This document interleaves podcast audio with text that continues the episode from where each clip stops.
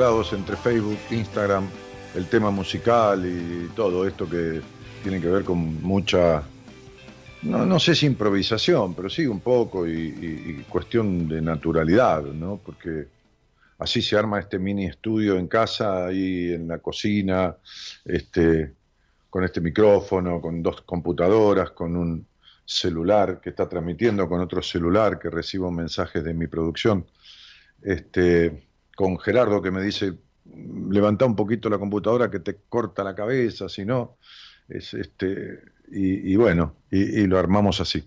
Bueno, buenas noches a todos. A la gente de Instagram, muchísimas gracias por el, por el vivo de ayer, que fue muy participativo y fue muy fuerte, se ve, porque recibimos este, un montón de comentarios y de, de- de pedidos de informaciones y, y de todo eso, ¿no? Este, y, en la encuesta que hicimos en Instagram, mucha gente decía, ¿por qué no transmitís por Instagram? A que aunque no se escuche la llamada de la otra persona, porque evidentemente es imposible escucharlo, ¿no? Porque yo tengo que escuchar por aquí, por los auriculares, el llamado del otro, este, cuando la transmisión es a través de la radio.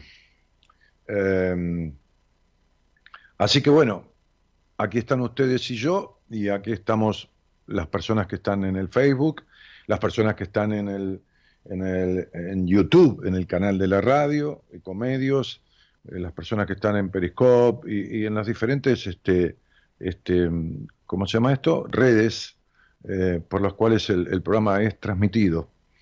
Eh, y después retransmitido, ¿no? Porque son a, veces este, mi- miles de reproducciones que hay en el Facebook. Ah, y en, y en Twitch. ¿Twitch o Twist? ¿Qué Twitch, Gerardo? Pero por Twitch también salimos. Sí, me está diciendo Gerardo que sí. Ah, te dice él. Sí, Ah, sí, te sí, desde la radio. Sí, lo sacan desde la radio, sí, sí, sí. Bueno, entonces este, ya me cortaste. Se, se mete en la plataforma, claro, es la plataforma. Sí, se mete ella, Gerardo, se mete, ¿entendés? Sí, déjalo así, se mete. Este, y, bueno, estaba diciendo algo y me perdí por esa in- intromisión. ¿eh? Como a veces uno se pierde en, en su vida, se pierde el camino de la vida por las intromisiones de los otros. Y esto es lo que no solemos detectar, ¿no? Este, pero bueno, algo estaba diciendo. Eh, eh, quiero retomar, este, pero está prohibido retomar en una avenida. Te ven policía, te hace la multa si retomas. Pero bueno, no importa. Este, estabas diciendo por dónde nos escuchan. Sí, sí, eso ya lo sé. Este, bueno, el tema, ¿no? El, el tema, este tema que elegí hoy entre los tantos que Marita me mandó, eh, muchos vienen de sugerencias de, de la productora, muchos de Marita, a veces alguno de Gaby, otro mío, Gerardo, to- todos vamos aportando ideas para la canción de la semana. También ustedes pueden hacerlo, por supuesto. Eh, entonces, digo, a ver, alguien me escribió acá, creo que es mi productora. Ah, y en Spotify, muy bien, estaba por decir eso, muy bien, justito. Spotify, donde hay este, miles de reproducciones, ¿no, Gaby? En Spotify. ¿Dónde hay más? Dale, metete, metete, que ella se pone celosa, es una cosa. Es una cosa. Este, a veces hay 2.000, 3.000 reproducciones del programa en, en- No, sí, pero en el otro vasito. Un, un- Ah, un vasito en especial. sí, en el largo, Este vasito- largo como este ese. vasito no. No, uno largo como ese, pero angosto. Este vasito no. No, uno largo como ese, pero angosto. Y ponele un, un sobrecito de leche de coco a un café lungo. Bueno, nada, entonces este eh, cuando tenía programa, sí, ella tenía el programa, viste, nadie se le metía. Ese, ese vasito, sí. Ella- cuando ella tenía el programa, que hacía el programa Gabriela, nadie se le metía en el programa de ella, viste. Pero ella se mete en el programa de todos. Entonces, este decía que hay miles de reproducciones en el Facebook y también en Spotify de los programas. Así que agradezco mucho, sobre todo, el hecho de que, de que dif- lo difundan, porque lo, lo reenvían, ¿no? Mandan el programa a otras personas.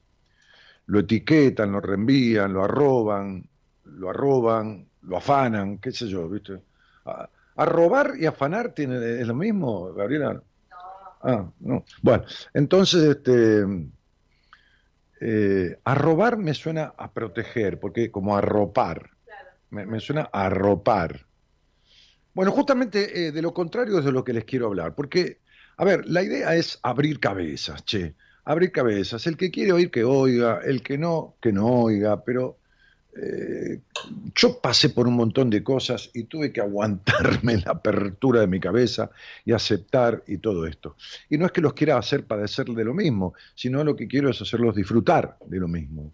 Porque el darse cuenta, el, comprender, este, es, es un valor fundamental hacia la transformación.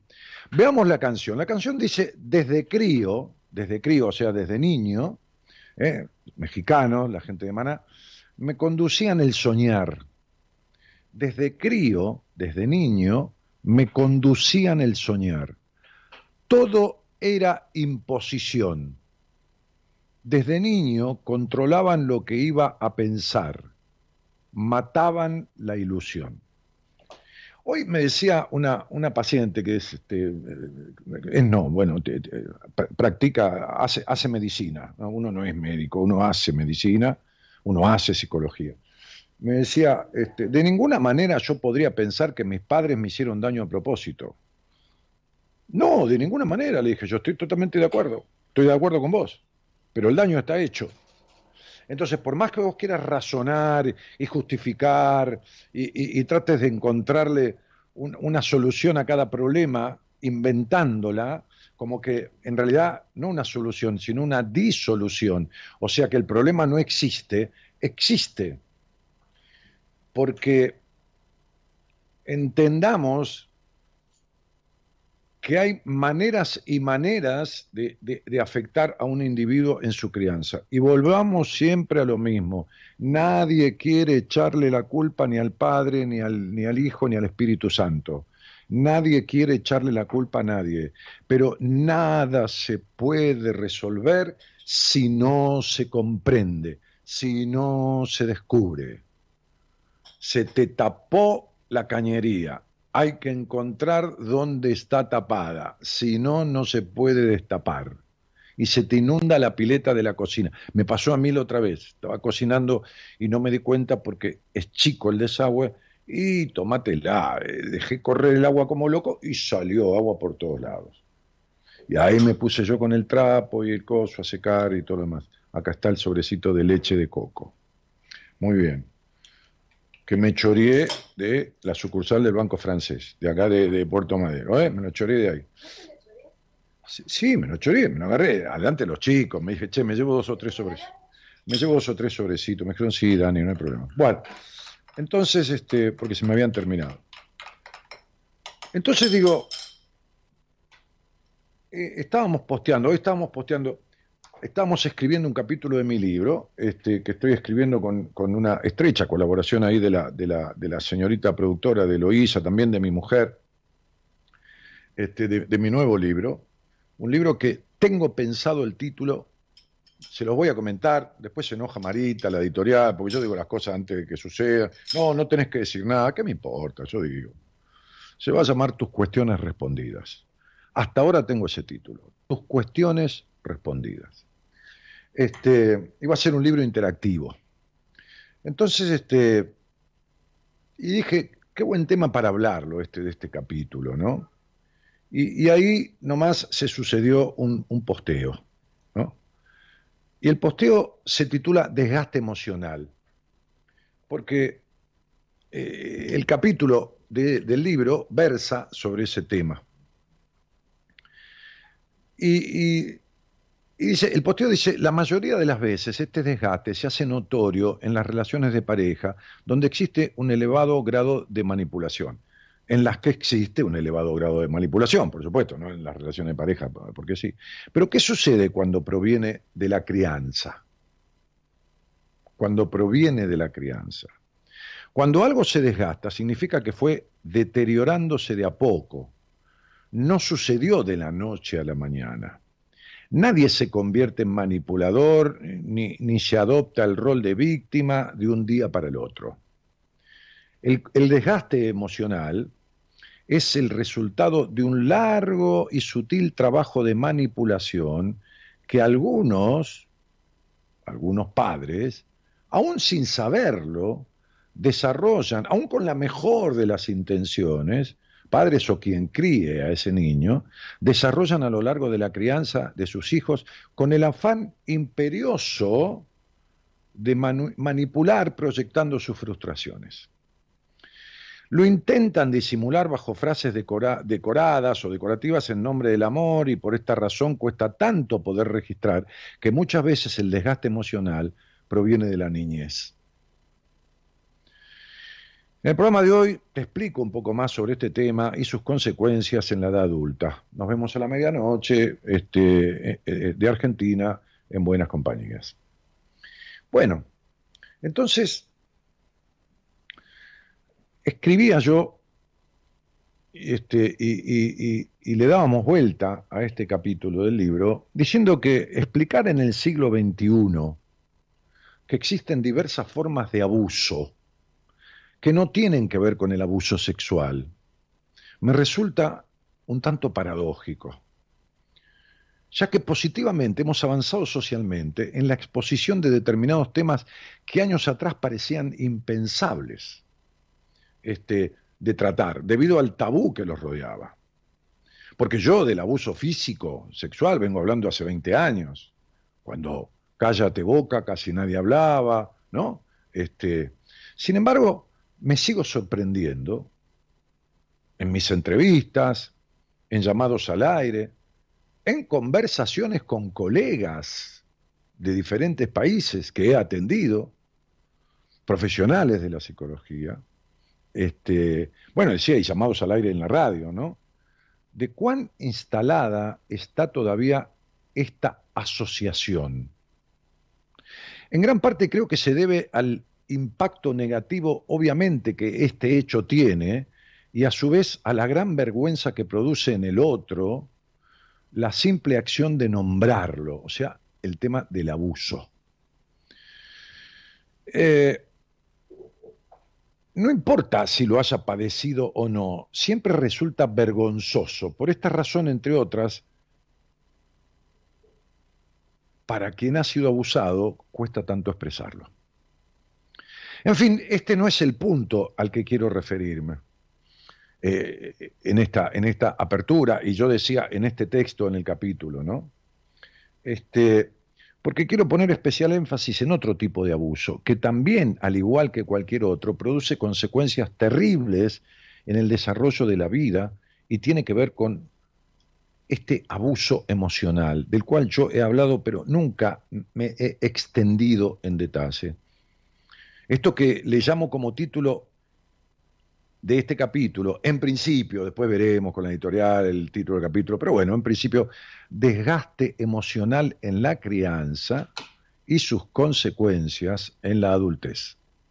Desgaste, desgaste emocional en las crianzas y sus consecuencias. ¿eh? Consecuencias lógicas en la adultez. Entonces, continuamos este, con esto, ¿no? Que dice, cuando un abuso no es físico, sino todo lo contrario. Es sutil y, adornado en nombre del amor, es más fácil de reconocerlo, mucho menos si proviene, eh, es más, perdón, es más difícil de reconocerlo, mucho menos si proviene de los propios padres o de las figuras de crianza, que son justamente de quienes supuestamente menos se debería esperar esto. Existe un término denominado gaslighting, no tiene traducción al español y deriva de una película clásica de Hollywood, llamada Gaslight, en la que un hombre manipula a su mujer para que crea que está loca y así robarle la fortuna. Eh, también este tipo en la película atenúa la luz de gas, la luz producida por el gas, porque no había electricidad, y le hace creer que el fuego sigue brillando. O sea, el tipo le bajaba la llama al mínimo, por lo tanto se oscurecía el lugar. La mujer decía, y pero está muy oscuro, y él decía, pero no, no está oscuro. Eh, está, está como siempre, está todo iluminado, ¿no te das cuenta? O sea, la enloquecía. Fíjense, ¿no? La película. Entonces, De aquí el nombre y la definición para este tipo de abuso emocional, que es reconocido muchas veces en relaciones de pareja, pero que cuesta tanto visualizarlo cuando viene de la crianza. ¿En qué consiste? Bueno, vamos a explicarlo en, las menos palabras que se pueda, pero igual necesito explayarme un poco. Este, consiste en manipular continuamente a una persona al punto tal en el que llega a dudar de su propia capacidad, percepción, juicio y hasta memoria. Entonces, ¿qué sucede cuando este desgaste, que podemos llamarle manipulación, aunque sea sin intención, este desgaste del yo del individuo, ese yo, ese crío, ese niño que nace totalmente vulnerable, es vulnerable, es, es permeable a lo que le digas. Si vos le hablas en inglés, el tipo va a hablar en inglés. Si le hablas en español, va a hablar en español. Si le hablas en ruso, va a hablar en ruso. Es decir, lo que le pones, lo adquiere. Lo que le metes a un niño, lo adquiere. Con mucha facilidad. ¿Entendés? Por eso uno de chico aprende cosas que después de, de grande aprender a manejar. No es lo mismo aprender a manejar a los 12, 13, 14 años, aunque no manejes solo, yo, yo lo hice a esa edad, este, este, porque me aprovechaba, me abusaba de un señor que le pedía la cochera a mis padres. Cuando mis padres compraron eh, la primera casa que compraron, yo tenía 11 años, 12, bueno, eh, tenían un dinero, sacaron un crédito y bueno, vendieron el auto que tenían. Entonces, eh, la cochera del- de la casa, el garage de la casa donde vivíamos, estaba libre. Así que un señor de la vuelta que fabricaba televisores, porque en esa época, así como hay gente hoy que fabrica computadoras, este, eh, estos clones, estas computadoras sui generis, digamos, que las saben armar, en esa época había gente que se dedicaba a armar televisores. Este, entonces yo me aprovechaba de este tipo que guardaba el auto, y, y- y lamento no recordar el nombre, ¿no? Era un tipo buenísimo, un hombre grande. Lamento no lo recordé muchísimos años, ahora ya no. Este, entonces yo le decía, no me enseña a manejar, y el tipo no le quedaba otra que decirme que sí.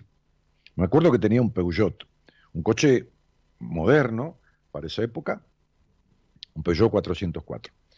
Este, y, y entonces yo le pedía que me enseñara a manejar. Bueno, digo, aprender a manejar a cierta edad, de muy chico, es mucho más simple que aprender a manejar de grande en la mayoría de los casos. Entonces, digo, ¿qué sucede cuando estas cuestiones en la crianza son in- introducidas en un niño? Que el niño es como una esponja, absorbe todo, por mejor intención que tengan los padres. No estoy hablando de padres perversos, ni psicópatas, ni nada. A veces, a veces en nombre del amor, ¿no? Fíjense que se han cometido atrocidades en nombre de Dios, asesinatos, este, este, qué sé yo, este, bueno, nada, cooptaciones de, reinos enteros, cuando los templarios, la orden de los templarios, que eran como un, como un fondo monetario internacional de, del clero, ¿no? Dependían de- del Papa y, los templarios, más allá de hacer ir en búsqueda del, santo grial, o sea, del manto de Cristo, este, de paso prestaban guita a los reinos y después los manejaban y le, maneja- le manejaban las decisiones a los reyes porque los reyes le debían guita, como si fuera un fondo monetario, digamos. Este, veamos frases, frases que te joden la vida de adulto hasta que no arregles. No servís para nada. ¿Eso es lo que te gusta? Por tu culpa vivo discutiendo con tu madre o con tu padre. Decirte todo el tiempo, ¿estás loco? ¿Estás loca? O tu hermano sí, o tu hermana sí que me hace sentir orgulloso. Tu hermana sí, ¿eh? o tu hermano. Otra, siempre haciendo el ridículo, siempre haciendo el ridículo. Otra, ¿no ves que sos demasiado sensible, demasiado maricona, demasiado maricón, llorás por todo? Otra, mamá se siente sola cuando te vas. Mamá se siente sola cuando te vas. Otra, te pareces a la torranta de tal lugar. O co- comparaciones con personajes reconocidos socialmente que por lo general son motivo de burla. ¿No? Este. mi hijo mayor o mi hija mayor es la más inteligente, ¿no? El menor no nació para estas cosas del estudio. Por tu culpa tuve un mal día en el trabajo. Bueno, sos una exagerada, siempre exagerando. O siempre inventando historias. O tus amigos no son una buena junta. O como me decía el otro día una paciente, mi mamá me decía, enfermera, ¿querés ser enfermera? Las enfermeras son todas putas. Las enfermeras son todas putas.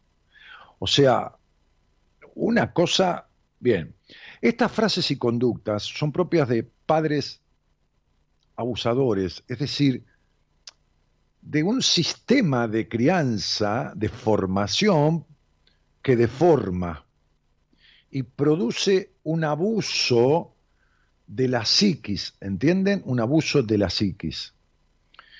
Que, persistentemente to- todos estos mecanismos buscan tener el control la mayor parte del tiempo y proyectar en su hijo o en la hija los deseos o las propias frustraciones. Por lo tanto, lo van a hacer a través de mecanismos que generen culpa, de hacer comparaciones con los hermanos, de tener entre ellos un favorito a quien le atribuye más atención y amor, este, o sobreprotegiendo, dando todo para lograr que el otro haga lo que, lo que esa madre o ese padre quieren. Y todo esto bajo los susurros amorosos muchas veces, ¿no?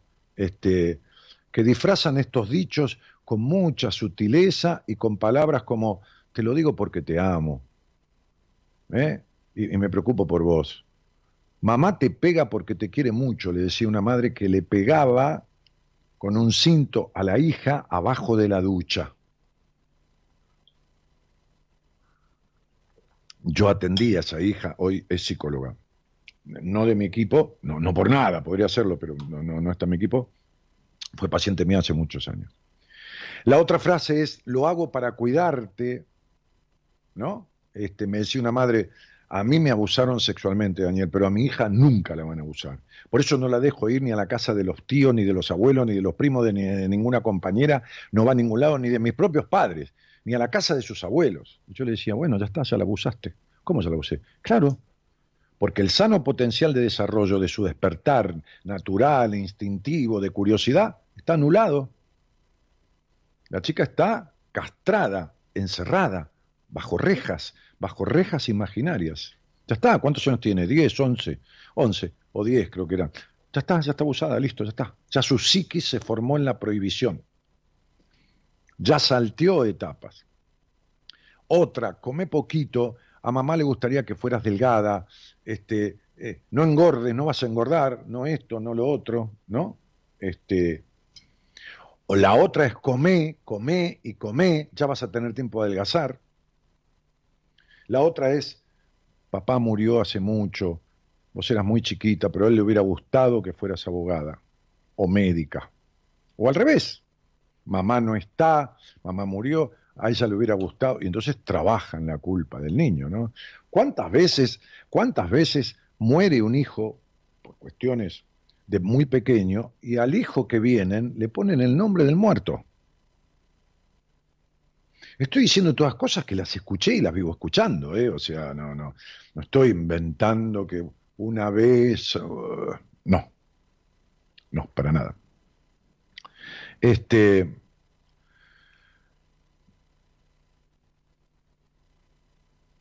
suelo recibir personas en la consulta, pacientes que se han graduado de profesiones que no tienen nada que ver con sus intereses. Yo a veces veo en su numerología una cosa creativa de esto, de capacidad de enseñar y todo lo demás, y el tipo estudiando, eh, estudiando ingeniería, contabilidad, o sea, este, doctorados o licenciatura en ciencias económicas, cuando, cuando no da para nada, ¿no? O sea, carreras que significan un control, cuando en realidad, claro, lo que pasa es que crecieron en el control, eh, crecieron en la rigidez, ¿no?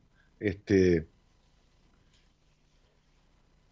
Eh, me acuerdo de una chica que estudiaba medicina y, nada, yo la vi cuando tenía tercer año de medicina, este, y me acuerdo que le mandé a hacer un test, de orientación vocacional, porque ella, los padres querían que fuera médica, este, y ella aceptaba el deseo de los padres, pero, pero no, no, no, no le complacía. Bueno, la mandé a hacer un test de orientación vocacional con una, con una psicopedagoga de, de mi confianza, este, y le salió un altísimo porcentaje para el tema de las relaciones humanas en el área de la hotelería. Bueno, contra viento y marea, ella renunció a medicina, se puso a estudiar hotelería, a los cinco años estaba viviendo en España, trabajaba en una empresa hotelera, se casó con un chef de esa empresa, tuvo dos hijos. Bueno, le estoy hablando más o menos de 10 años atrás o 12 y ya no, no, no sé más de la historia de ella. Este,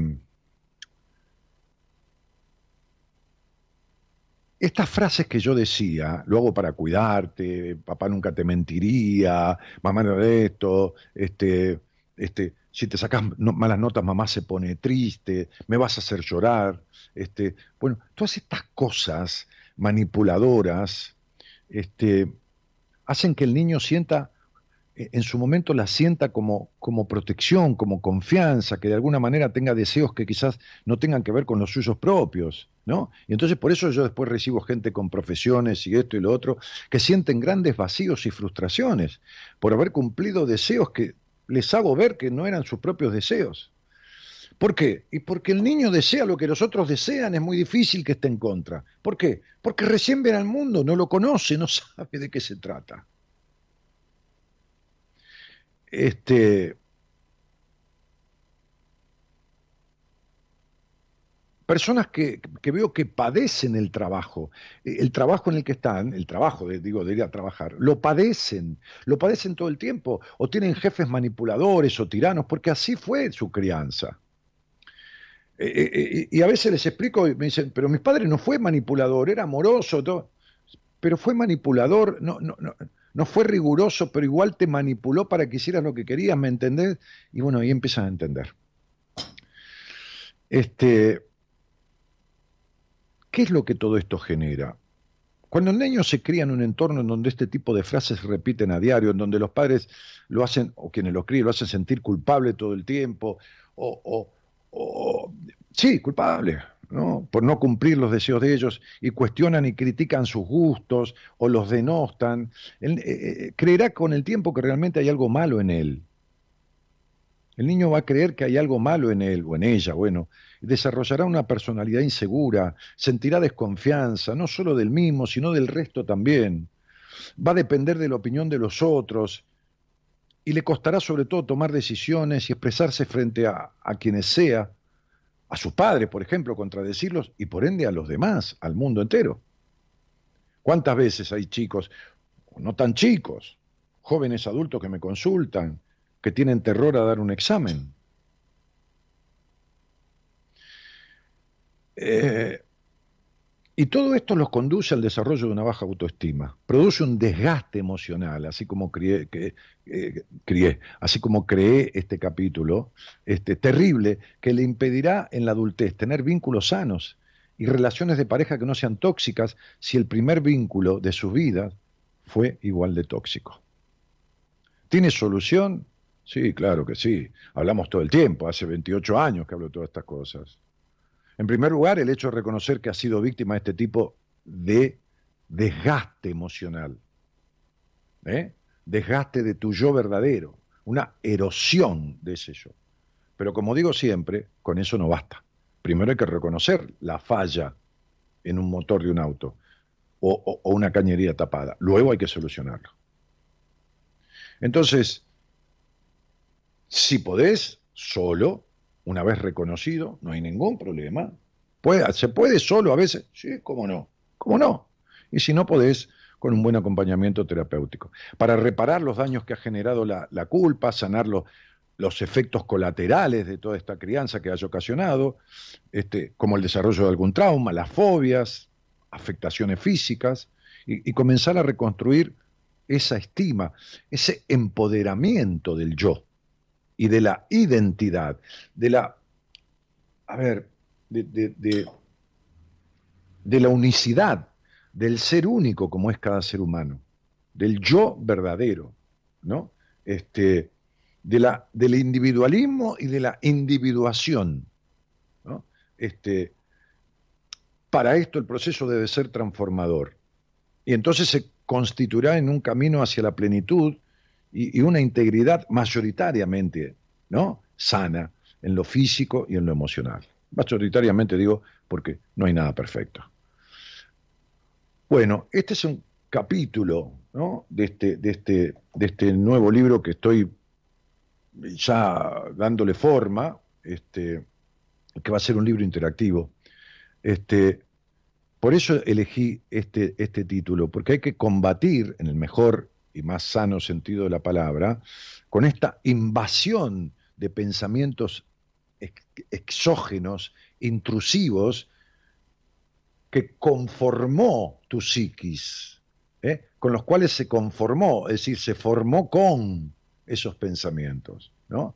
Entonces, por eso la canción dice, nunca quise ser igual, nunca me latió ser el rebaño, pensar tan diferente, hoy me, me tiene vivo, combatiente. Pero bueno, pero al principio arranca diciendo, desde crío me conducían el soñar, todo era imposición. Desde niño controlaban hasta lo que iba a pensar, mataban la ilusión. Espero haberme explicado y haber, haberme logrado hacer entender este, eh, lo que quería compartir con ustedes. Eh, acá estoy, si alguien quiere hablar conmigo de estas cosas, este, les doy las gracias por, por este, este estar despiertos a la medianoche, eh, a través del Facebook, a través del Instagram. Este, o sea, lo que dije el primer día hace casi 28 años en el primer programa, y me lo quedé para siempre. Buenas noches a todos y gracias por estar.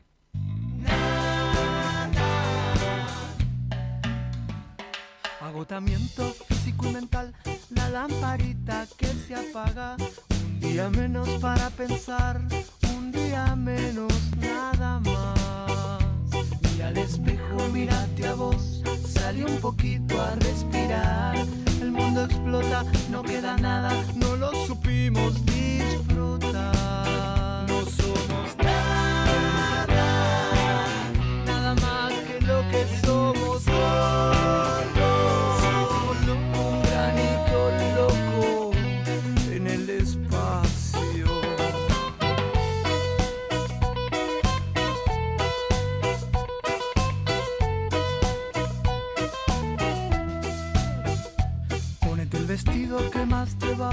Y esos taquitos que me encantan. Regálale flores a este corazón que está esperando como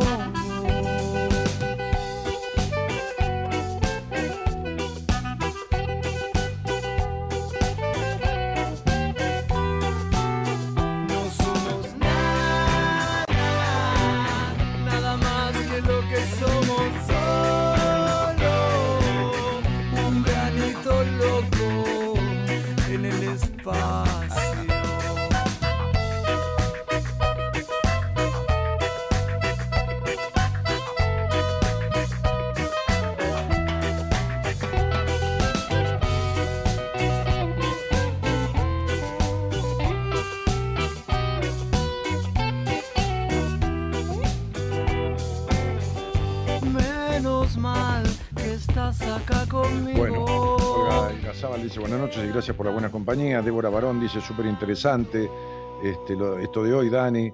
Yo me llamo exactamente igual que una hermana que, bueno, y no sé, se cortó ahí.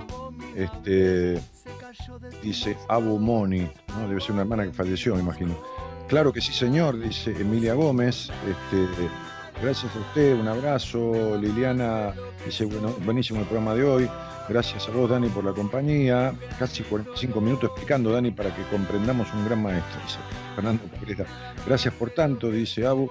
Eh, Alicia Martínez dice, recién entro, no podía dejar de escuchar el vivo de ayer. Qué crack, tanta información exacta por cada consulta. Bueno, gracias. Este, Dan Dem Moyano dice, hola Dani, buenas noches, gracias, gracias, gracias. Estela Cucan, una genia como me sugeriste, estoy en sus manos, ahora trabajar y sanar. Se entendió todo lo que dijiste, aquí lo que la madre le dijo a las enfermeras son todas putas. Ah, sí, esa es una persona que me consultó este, en una entrevista y, y justamente ella eh, fue una de las últimas, eh, o la última persona que, que cuando este, es enfermera, ¿eh? Este, la madre decía, enfermera, las enfermeras son todas putas, le decía, ¿no? Bueno, así, clarito. Este, Estrella Re dice, gracias Dani, gracias, gracias. Muy buen tema, dice Analia Cross. Este, eh, me encanta escucharte, dice Mariana Marcela Berbeck. Ah, eh, y bueno, nada, este, eh, muchos posteos y, bueno, y, aquí estamos. Este, sos una caricia al alma, dice Jesse, gracias. Y Analia Cross también. Bueno, nada. tenemos un, celular para que ustedes manden un mensaje de, ¿cómo se llama esto? De, WhatsApp y, y podamos charlotear un poco, ¿no? Sobre esto. Ah, hay alguien hablando de celular, hay alguien ahí. Che, estoy teniendo calor con esta camisa. ¿Y eso que es? Re, refresca. ¿Eh? ¿Vos la pesaste, gorda, la camisa? Sí. No, como decís que es liviana. Vos decís que me quede así en la remera, pero no sé que mucho el lomo va a impresionar, gorda. No, impresiona para bien. Mira, mira. No, parezco Frankenstein. Mira esta caja. ¿Viste que no hay, no hay lugar para guardar cosas en casa a veces? Que, las zapatillas, por ejemplo. Bueno, en esta caja torácica. ¿Hay lugar? Sí, sí. No, no estoy caliente, Gerardo. Eh, tengo calor. Eh, es diferente. caliente el cuerpo. Eh, tener calor a estar caliente. Bueno, muy bien, tengo un llamado. Gerardo, por favor, no me, no me obstruyas. No me obstruyas. Pues quítatela, dice Emilia Gómez. Sí, tiene razón. Este, así te ves súper bien, dicen por ahí. Y se ríe Débora por lo de la caja torácica. Súper interesante, dice. Bueno, muy bien. Hola, buenas noches. Hola, buenas noches. ¿Qué tal? ¿Cómo te va? Bien. Bueno, me alegro mucho. ¿De dónde eres? De Tucumán. De Tucumán. ¿Y desde cuándo nos conocemos? ¿Poquito, mucho? ¿Ahora? Años. Años. Bueno, muy bien. Este, y, dime, este, ¿con quién vivís? Con mi madre y mis dos hijos. ¿Y hace mucho que, te separaste? Disculpa, no te escucho bien. ¿Cómo? ¿Hace mucho que te separaste o...? Mm, nunca estuve casada, tampoco conviví con nadie. Ah. Soy madre soltera de dos hijos ya adolescentes. ¿De dos hijos de qué edades? 23 y 21. ¿Pero son del mismo padre? No. Ah, ya me pareció. Este, ¿qué, te iba a decir? Eh, ¿y, ¿Y tenés alguna actividad más allá de hacer de madre y hacer de hija y todo esto? No, la verdad que no, ninguna. Ah, ok. ¿La has tenido? No. Eh, de estudiar no, nunca estudié, fui mamá no, muy estudiar no, trabajar digo. Sí, trabajar sí, trabajé en varias cosas, pero es como que nunca permanezco en ningún trabajo, nunca concluyo algo, nunca lo termino. Bueno, es como que empiezo con muchas ganas. Se, puede, se, puede ir de trabajo en trabajo. Este, fíjate que hay países desarrollados, como por ejemplo en cuanto a lo global, como por ejemplo los Estados Unidos, eh, que, tienen lo que se llama desocupación en tránsito, ¿no? O sea, generalmente cuando la economía de Estados Unidos está bien, no hablemos de pandemia ni nada, tiene lo que se llama una desocupación en tránsito, o sea, tenés un 3, un 2%, un 4%, que son los que están cambiando de trabajo, ¿viste? No, no le gusta, renunció, lo echaron y se van para otro lado. Entonces siempre hay gente que, que por un tiempo está sin trabajo. No tiene nada de malo ir de trabajo en trabajo. No, hay por qué concluir ni, ni recibirse de gerente general, ¿viste? Tampoco. Sí, bueno, eso es lo que me sucede a mí, es como que no perdure nada, no igual en las pero, pero vos lo ves como un, como un defecto no perdurar en nada. ¿Y, y, qué hacen los mochileros de la vida? Que van viajando de país en país, tocan la guitarra y se van a otra ciudad y otro... No perduran en ningún lado. pero el problema está en vivir en, mayoritariamente en bienestar. ¿Qué importa haciendo qué? Siempre y cuando no se joda a los demás. Sí. ¿Por qué vivís en la queja? es algo que siempre me pasa. Es como que no, me siento realizada en nada. Ahí está la cosa pendeja. ¿eh? Una mujer de cuarenta y pico de años. Siempre me pasa. Ay, siempre me tocan golpeadores. Ay, siempre me, me, pasa que. No, no te pasa. Haces que te pase. Vos podés elegir vivir en la queja o no. Vos podés elegir ser víctima o no. Esto lo podés elegir. Entonces, no te pasa lo elegís, mi cielo. Sí. Sí, es verdad. Bueno, y bueno, entonces, viste, si no, a las cosas por su nombre, porque si no, la culpa la tiene el destino, el comunismo, qué sé yo, este, Dios, qué sé yo, cualquiera, y el único responsable es uno. Cuando uno, uno puede decir, vos sabés, Dani, que iba caminando, me cayó una maceta en la cabeza, me partió el cráneo, me tuvieron que operar el cerebro. Bueno, mala suerte, flaca, de verdad, de verdad. Mala suerte, eso es destino, eso es lo que uno no puede manejar. Ahora, cuando algo pasa siempre, ya la responsabilidad es de uno. ¿Entendés, María del Carmen? Sí. Bueno, no me meto más en donde vos no querés que me meta, entonces decime qué te trae a mí. No, metete en todo lo que quieras. Ah, pero decime qué te trae a mí para no para, para darle prioridad a tu a tu búsqueda, ¿no? Me pasa como que siento que la tristeza o las pérdidas no las supero en todo sentido o sea, tanto como las parejas como yo perdí una hermana es como que siento siempre que algo me está faltando. Bueno, vamos a esperar, vamos a empezar por lo siguiente. Pareja no tuviste nunca. Tuviste noviazgo, relaciones, pero no pareja porque nunca viviste con nadie. Entonces, una cosa es un noviazgo, otra cosa es una pareja, otra cosa es un concubinato que lleva un tiempo, otra cosa es un matrimonio, son cosas diferentes. Sí, sí, sí, puede ser que uno le quiera, pero las cosas por su nombre. Para eso el lenguaje castellano es riquísimo. Segundo, yo creo que antes de aprender a limpiarte el culo, vos ya sentías vacío existencial.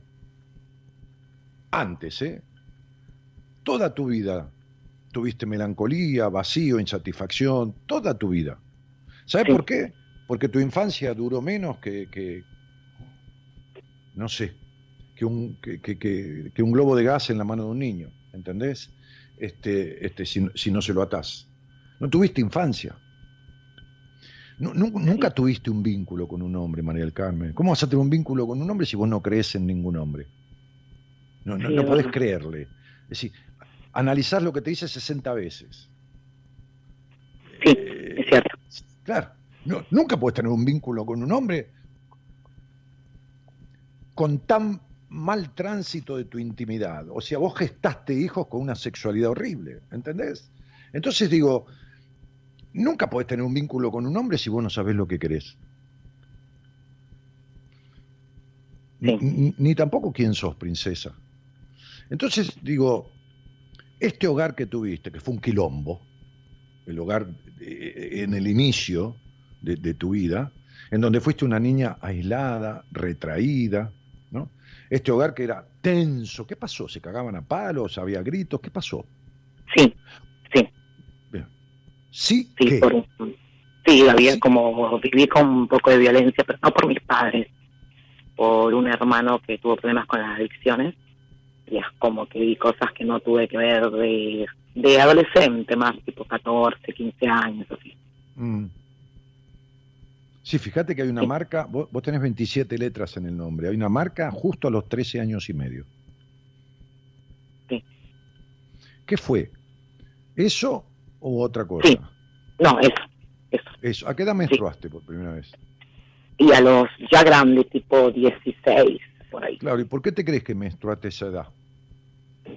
Pensé que algo hormonal no, mi amor, se atrasó tu desarrollo. ¿Entendés?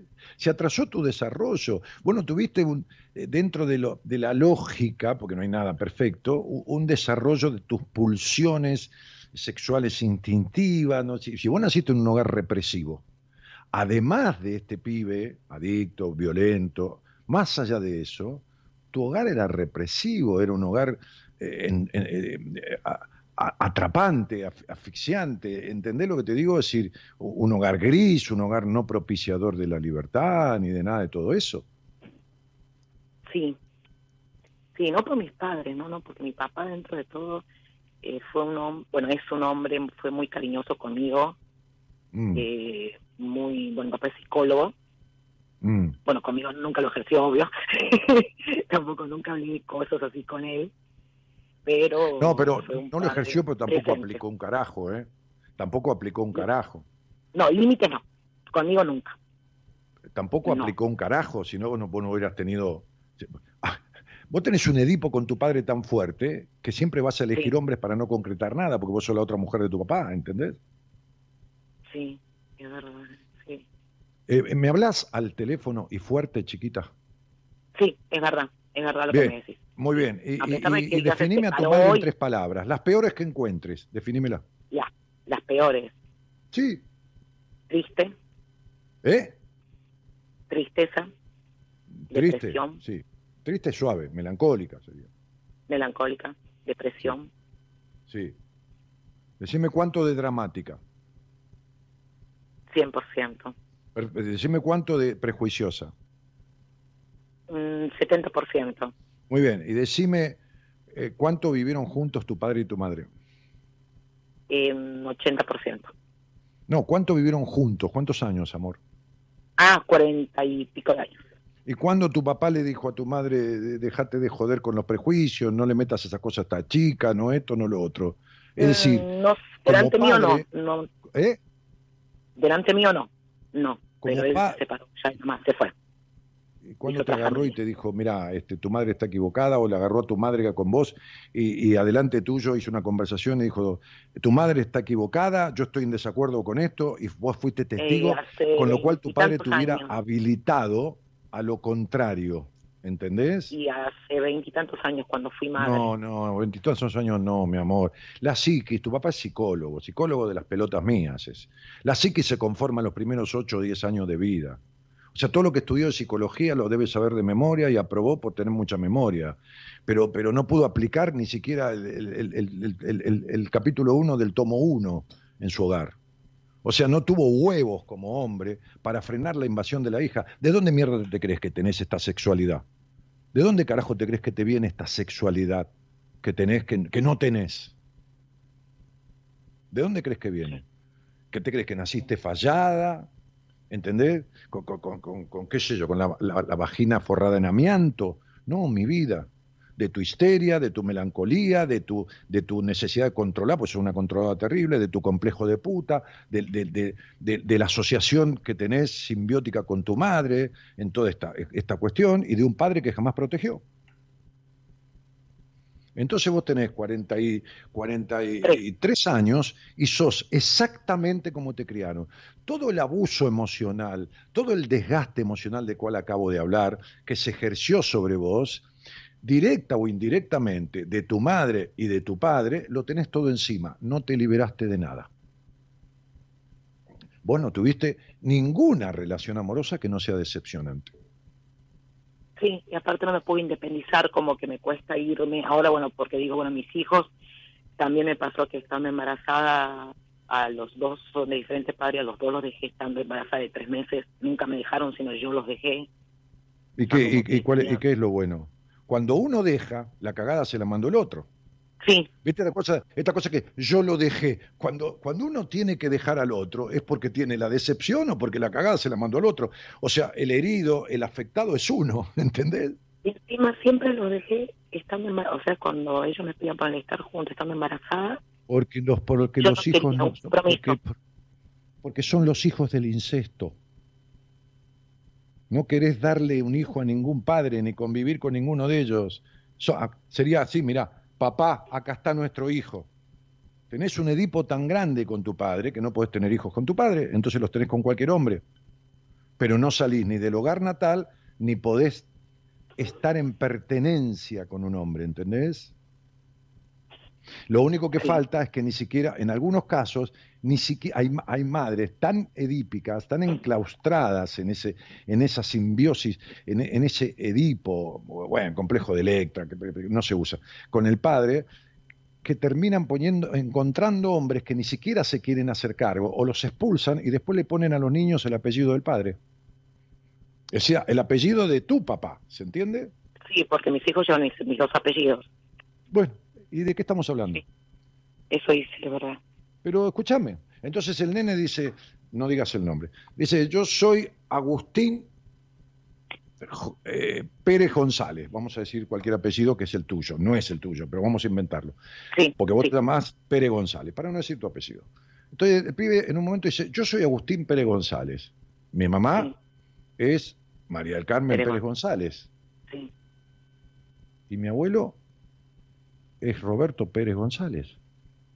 Entonces, ¿quién es mi papá? ¿Entendés lo que te estoy diciendo? Sí. Si un hijo lleva el apellido del abuelo, entonces el abuelo se constituye en una proyección de padre para el niño. ¿Entendés la confusión? Entonces yo le llamo hijos del incesto emocional. Sí, porque mis hijos le decían papá a mi papá. Le dicen papá. Pero, por eso te estoy diciendo, vos me, conoces hace muchos años. Bueno, yo te voy a decir lo que digo siempre en estos casos. Estás hablando conmigo. ¿Entendés lo que te quiero decir, no? No con el psicólogo de tu papá. Estás hablando conmigo. Sí. Ok. Entonces, fíjate y, podés hacer lo que querés, ¿eh? podés cortar todo lo que digas, lo atrofiada que tiene la mente de tu padre que permitió que la hija le ponga su apellido a sus hijos. O sea, colaboró con este incesto emocional. Yo le llamo hijos del incesto emocional. Sería, papá, acá está nuestro hijo, ya lo eché al semental, ¿eh? le usé el semen, quedé embarazada y lo eché. Ah, ah, ahí, vino un segundo, papá, tenemos otro. Acá, acá está, ¿eh? Otro más. Vamos a criarlos. Y ahí están.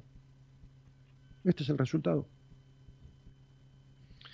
¿Cómo vas a salir de tu hogar, María, si tenés un grado de dependencia emocional impresionante? ¿Cómo vas a concretar un trabajo? Si vos concretas un trabajo y seguís y avanzás y, qué sé yo, progresás, tenés el dinero para irte. En vez de, si boicoteás, ¿cómo vas a encontrar un tipo que quedarte con él? Entonces no podrías criar los hijos con papá y ponerle el nombre como si papá fuera el hombre. Es decir, mamá estuvo a un costado, vos ocupaste el lugar ese que mamá dejó libre por depresiva, por melancólica, por triste, por esto, por lo otro, y le mostraste a tu papá que vos sos la alegre, esto y lo otro, la mujer que tendría que él haber tenido.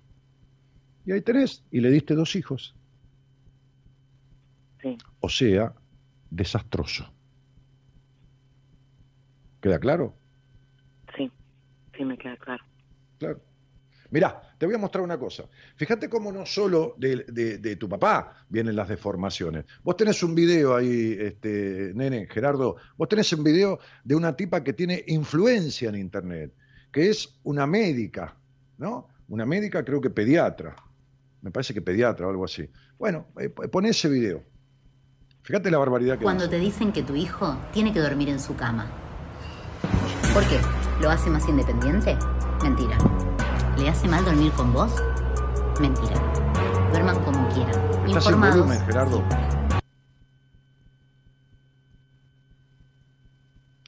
¿Está sin volumen o, hay que leerlo? ¿O está puesto para leerlo? Lo pusiste porque no, no, no tiene volumen. ¿Sí salió? Ah, claro. Bueno, bueno entonces ponémelo de vuelta porque lo quiero leer. Porque está este, encima, encima la boluda esta le puso eh, estás loca, le puse yo, ¿no? Le posteé y le puse, vos, vos, sabrás de medicina, pero de psicología no sabes nada, ¿no? Ponelo de vuelta, que quiero leer lo que dice para la gente de Instagram. Cuando te dicen que tu hijo tiene que dormir Cuando te dicen que tu hijo, tu hijo tiene que dormir solo, mentira que si no nunca se hará grande, mentira que le hace mal dormir con vos. Dice, duerman como cada familia decida, dice la pelotuda esta. Duerman como cada familia decida, dice esta, esta, esta, esta pelotuda, que no importa que tenga el título de médica. Sabrán la gente que yo atiendo, sabrán las personas que están del otro lado, si no lo saben que ya, pueden salir al aire y se los explico, pero lo he explicado mil veces, las atrocidades que produce el dormir con los hijos. María del Carmen, ¿con quién durmieron los niños? Mis hijas durmieron conmigo. María del Carmen, decime qué necesitas. Porque todo, a ver, todas estas cosas que hemos hablado, que las estás llevando a cuestas y que son una mierda para vos y para tus hijos, están desde siempre en vos. Esto no es ni coyuntural, ni que no, te, ni que no podés armar una... Nada. Es todo una perversión, eh, no, no perversión sexual, sino psicológica, de una crianza pervertida psicológica y emocionalmente hablando, que deviene después en las mismas consecuencias de los pibes. Sí. Yo podría pedirte el nombre de cada hijo tuyo y te lo describiría de pie a cabeza y te diría cómo es ya con 15, 16, 17 años y cómo va a ser en pocos años con los vínculos, con esto, con lo otro, con obsesiones, con, con adicciones, con un montón de cosas. ¿Entendés? Y es lo que no quiero. Y es lo que no quiero. Ya está. O sea, es como que yo sé que necesito como despegarlos también. María del Carmen.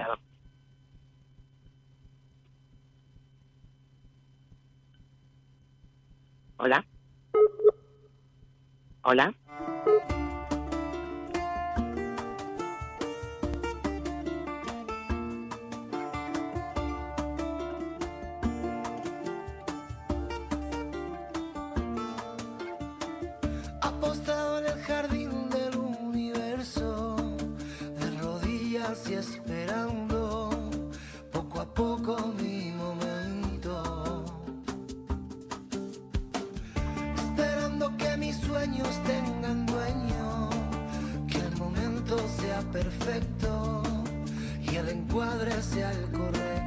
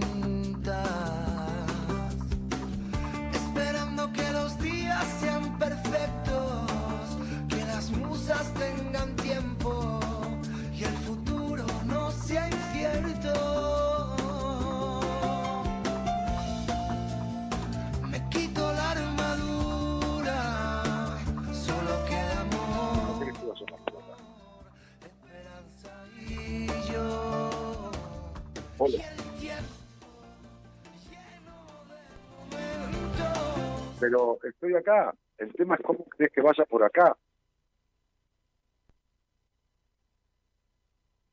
Bueno, hola María Carmen. Hola. Hola. Bueno, entonces yo lo, que te decía es que tenés que arreglar este asunto tuyo, porque lo de tus hijos ya está hecho. Ellos tendrán que resolver lo suyo en su tiempo y en una muy buena terapia.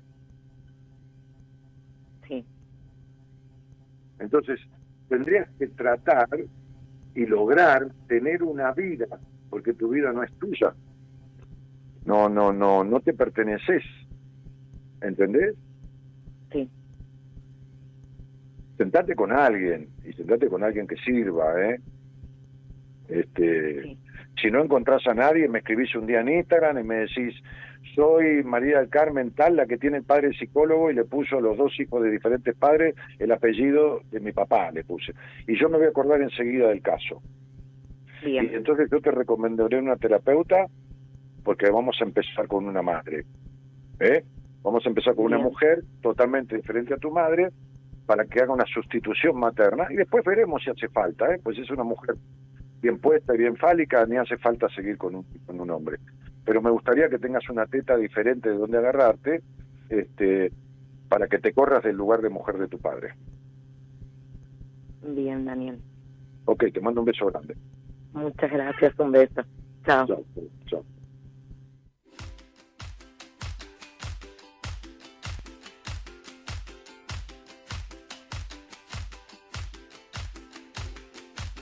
Yo soy lo que soy, no soy lo que ves.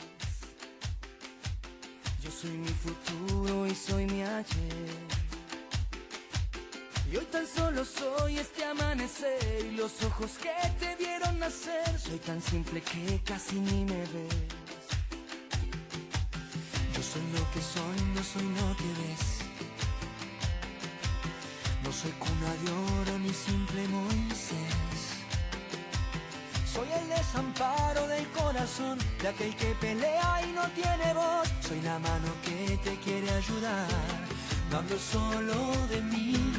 Cuando digo que soy, te hablo de ese lugar donde nace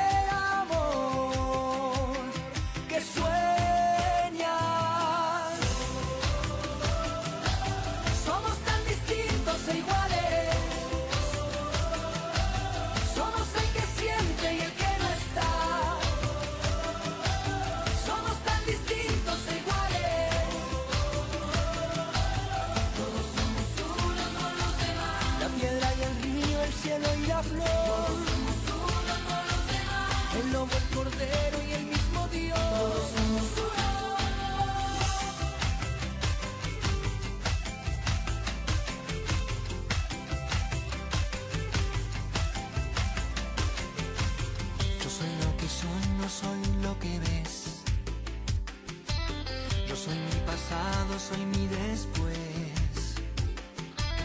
Soy libre y dichoso por elección. Soy un loco inquieto pidiendo paz. Soy la mano que te quiere ayudar. No hablo solo de mí. Cuando digo que soy, te hablo de ese lugar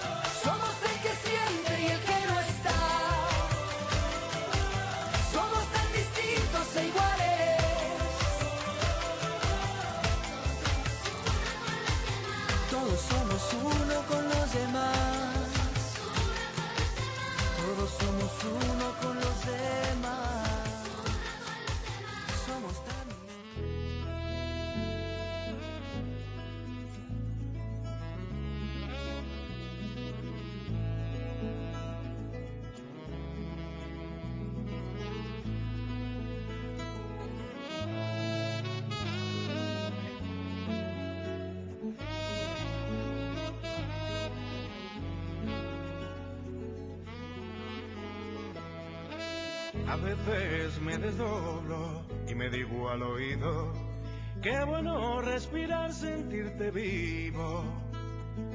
Qué bueno que te cruces por mi camino, rodeado de un espejo circular. Soy feliz con esta esquizofrenia tan particular. Qué grato es encontrarme, vaya donde vaya. Por más que me cuento mis chistes, siempre me hacen gracia. Si me voy, si me duermo, la vida se apaga. Que podrás saber que siempre me seré fiel. Qué suerte desde un principio caerme tan bien. Y voy y me levanto cada mañana, feliz y seguro me hago el desayuno, me lo sirvo en la cama y allá voy, menudo soy, me dedico un arrechucho, sexo seguro, sin riesgos y contemplaciones, dudo que nada me satisfaga mejor que un servidor. Menudo soy para el amor y qué le voy a hacer si la gente me condenó al olvido a ser autosuficiente. Con eso sobrevivo que no es poco, mejor loco que mal acompañado. Bueno, acá estoy, acá estoy. Acá estoy de vuelta, qué sé yo. se armó un lío bárbaro porque primero se cortó internet de la radio y después se cortó internet mía. O sea que algo pasa en la, en la conexión este y sí, sin internet segura. Ahí me figura internet, pero no segura. Ay, Dios santo, eh, bueno, nada. Espero que se haya podido entender eh, la. Voy a ponerle la clave de vuelta. Eh, entender la, la conversación que se haya podido terminar con esta señora que ahí tienen un ejemplo tremendo de, de lo que es el abuso emocional en la infancia, las consecuencias que dejan.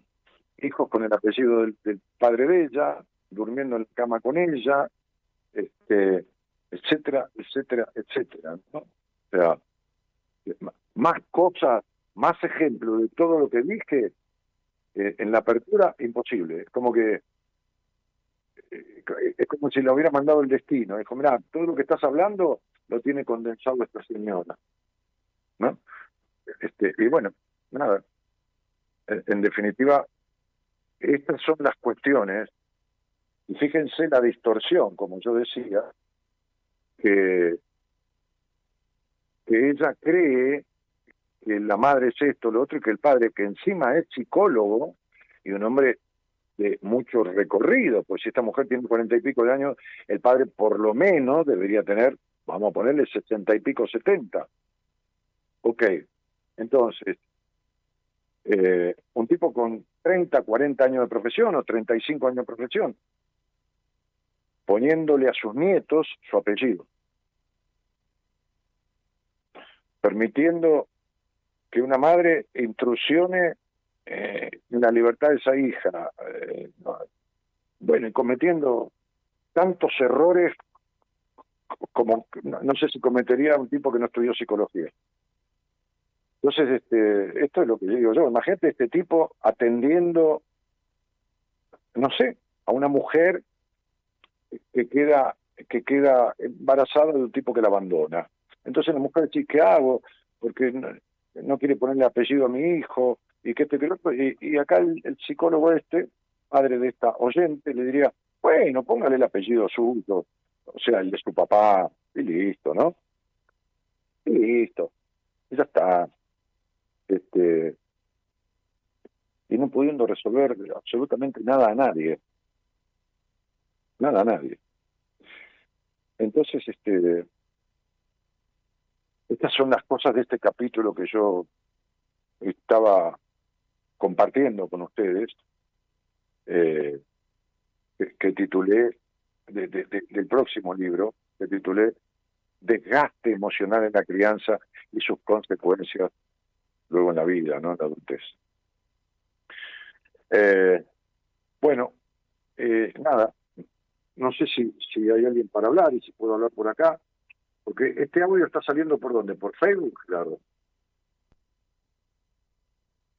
¿Eh?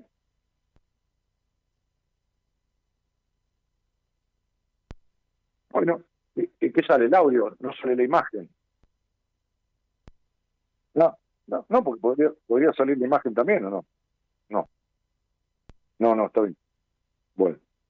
Eh, ¿Y hay alguien para hablar ahí? Hola, buenas noches. Hola, Dani, ¿cómo estás? Buenas noches. Bien, querida, ¿cómo te va? ¿Cómo te llamas? Mariana soy yo. Yo te mandé un mensaje el otro día por Instagram. Eh, que, y quedamos en salir al aire porque yo te había pedido que me recomiendes a alguien para hacer terapia. Ah, y yo, yo te dije que habláramos al aire para poder, que yo no te podía recomendar a alguien sin haber tenido por lo menos una charla contigo, ¿no? Sí, eso, eso. ¿Eh? Sí, eso, eso mismo me dijiste. Bueno, déjame que voy a un segundo, que voy a poner tu nombre en, en mi en mi programa de, de, cálculos, ¿eh? un segundito, porque ahora que tengo cortado, ¿me escuchás? Sí, sí, perfecto. espera un segundito, cielo. Eh, ¿Vos tenés dos nombres y dos apellidos? Sí, en el documento sí. o sea, desde que naciste te pusieron eso. Sí. Muy bien. Ok. Espera un segundo, que los quiero poner aquí. ¿De dónde sos, cielo? Yo de, de Capital, de acá de Buenos Aires. Ah, bueno, está bien. Eh, eh, eh espera. Muy bien. Listo. Bueno, eh, ¿con quién vivís? Sola. Sola. Sí, sí. ¿Y tenés cuánto? ¿42? No, no, hoy cumplo, hoy 6 de abril cumplo 34. Hoy 6 de abril, mira. Hoy 6 de abril tengo, tengo, pero vos sos del año 87. Sí. Ok, ok.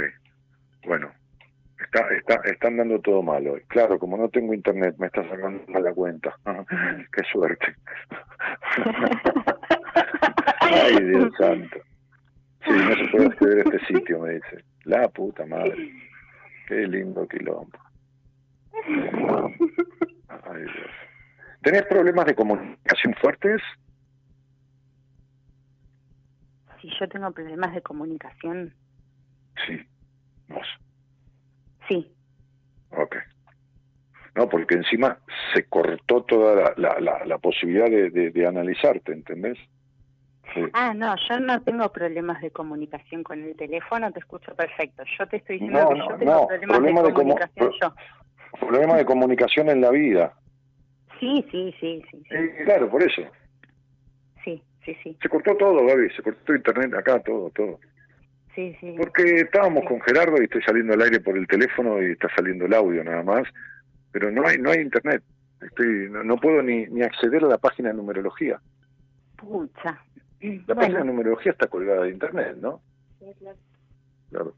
la, tendría que tener en una regla de cálculos acá adentro. Eh, no, no, no, no, no, Pero no puedo hablar tranquilo, gorda, si no tengo la fecha. ¿Entendés? Claro. Sí. Dame un papel y un lápiz. Y dame un papel y un lápiz que hace años que no hago esto a mano, pero bueno, voy a ser artesanal. Lo pasa que tenés más nombres y más letras, nena, que un abecedario. Que las Pérez García. ¡Oh! Terrible. Pero bueno. Sí, ¿a qué te dedicas? A nada. Bueno, vivís, de renta, te mantiene tu padre. nada, digamos, no me dedico a nada, pero bueno, hago algunas cosas ahora sí por mi cuenta como para sobrevivir, digamos. Pero esto de sobrevivir, ¿es una constante en tu vida o es, de, nuevo? Sí, sí, sí, sí, ya es una constante, lamentablemente. ¿Por qué lamentablemente? Y porque no está bueno, qué sé yo, no la paso bien. Una vida tan inestable en todo, no está, no, no, no me siento cómoda. Y ah, no es lo que quiero para mi vida. Bueno, ¿verdad? Porque ahí estoy con esto, ¿eh? Estoy con tu cuenta. Eh, a ver, 9, 5, 4, 9, 1, 10, 1, 4, 4, 8 y 3, 11, eh, y 7 y 2, 9. Bueno, 4, 4, 2, 9 y 3, 12, 2, 1, 3. 4 y 3, 7, y 1, 8 y 10, 11, 28, 29, 11, 4, 4, 8, 10, 8. Muy bien. Eh, y 6 de abril del 87. Mira, hace dos años que me casé por iglesia, hoy. ¡Wow! Sí. Qué grande con Gaby, qué divina. Hace, hace dos años que, me, que nos casamos este, por iglesia. Felicitaciones, que un beso grande a Gaby. Bueno, gracias. Bueno, a ver, entonces, eh, hay toda una cuestión de, de, de, de, ¿cómo te puedo decir? De, de mucho esfuerzo en una infancia por ser, como que esta niña se esforzó por ser notoria, ¿no? Es decir, no, no sé para quién, 6 y 4, 17, parecería que para el padre, ¿no? Por, por, por ser tenida en cuenta, ¿no? Este, pero, pero no lo logró. No, no, esta, niña no, no logró esta cuestión. Eh, que quedó como mirando al costado, como no, como no pudiendo mirarse hacia adentro, como mirando mucho el afuera, este, que de alguna manera, por sobreprotección o por desconsideración, fue una niña no escuchada. ¿no? Cualquiera de los dos extremos, la sobreprotección o la, o la desconsideración, son dos caras de la misma moneda, como suelo explicar lo que es el abandono. Eh, no sé cuál de las dos fue en tu caso, Mariana. Sí, la, de, la del abandono, más que nada. Bueno, fenómeno. Bien. Pero, eh, ¿hubo, ¿hubo hermanos en esa familia? Sí, sí, yo tengo dos hermanos varones y yo soy mm. la del medio. Bien, fenómeno. ¿Y quién fue, eh, si hubo alguno que consideres que fue el elegido de tu papá o de tu mamá, qué sé yo? Y creo que siempre fui yo. Fuiste la elegida. ¿Y por qué le llamas abandono? ¿Porque fuiste sobreestimada, sobreprotegida? Mm, no, no sé si sobreprotegida. Eh, no sé qué fui, pero yo era la elegida, pero no sé cómo responderte esa pregunta. Pero, eh, ¿por qué considerabas que fuera la elegida? Porque me lo han dicho varias veces ellos y porque lo he escuchado que también se lo dijeron otros conocidos.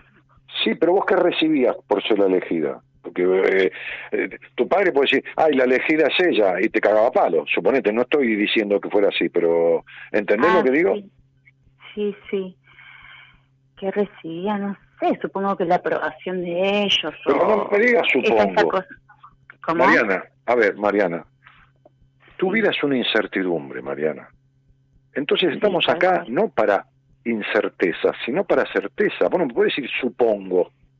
Cuando yo te digo que recibía, vos tenés que decirme, y la verdad que nada, o la verdad que todo, o la verdad que me, me no sé, a mí me, me, cuidaban mucho, este, no me dejaban salir para que no me pasara nada, no sé, algo, ¿qué recibías? Y es que no tengo claro qué recibía, tendría que pensarlo.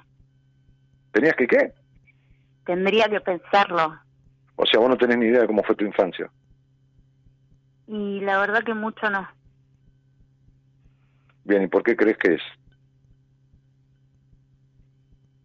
No, no tengo idea. Porque hay dos maneras de olvidar la infancia.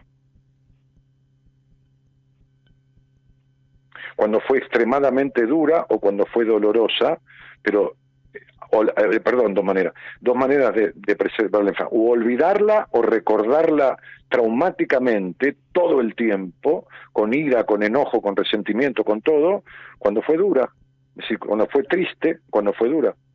Ahora, vos tuviste un hogar triste, Sí, también. Bueno, vos tuviste un hogar gris. Sí, vos tuviste una infancia sobreadaptada. ¿Cómo vas a acordarte de tu infancia si casi no la tuviste?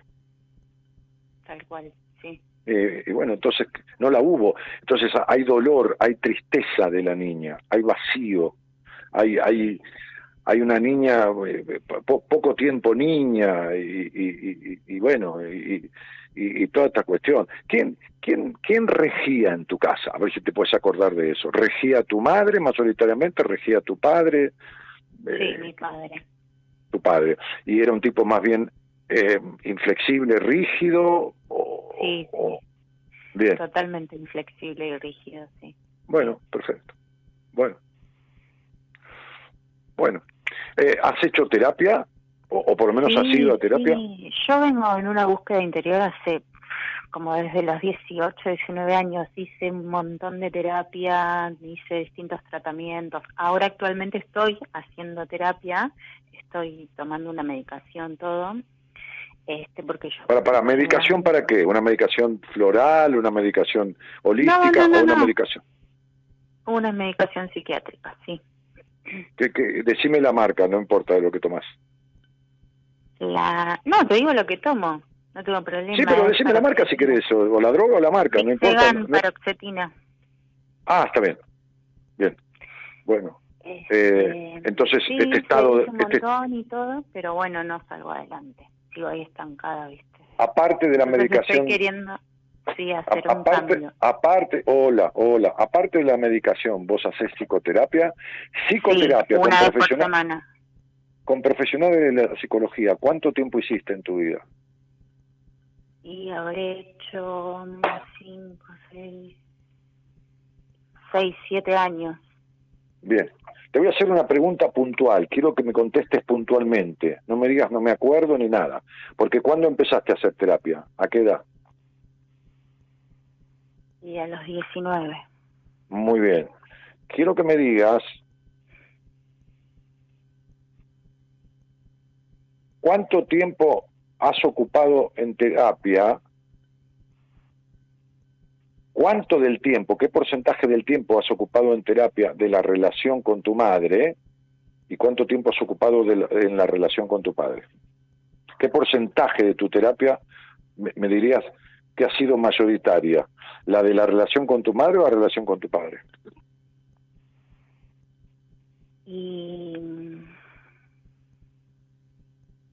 Con mi padre. Muy bien. ¿Vos hiciste, ellos, ellos siguen juntos? Sí, sí. Muy bien. Ok. Vos, vos fíjate que hay una madre que te presenta a un padre, te lo presenta, es decir, presenta porque la niña encuentra a ese hombre, que la madre, que es su primera socia en la vida, le presenta y lo sostiene. O sea, mamá dice, este es mi modelo de hombre, o sea, el hombre rígido, el hombre que si es rígido es abandónico, este, este es mi modelo de hombre y no me equivoqué, lo sigo sosteniendo, ¿se entiende? Te implanta un modelo de hombre que es abandónico. Entonces, lógicamente que tus vínculos van a ser siempre distorsivos después, ¿entendés? Sí. Ya sea por hombres niños todo el tiempo o por algún psicopatón, que es, que es, que es el otro extremo. Ahora, ahora bien, Vos hiciste en, seis años a 200 más o menos, a 50 sesiones por año aproximadamente, hiciste unas 300 sesiones de terapia. ¿Está? Unas 300 sesiones. O sea, fuiste a terapia 300 veces. Quiero que me digas de esas 300 veces, que, que es 50 minutos, vamos a poner redondeando una hora, ¿cuántas horas crees que le dedicaste a tu sexualidad?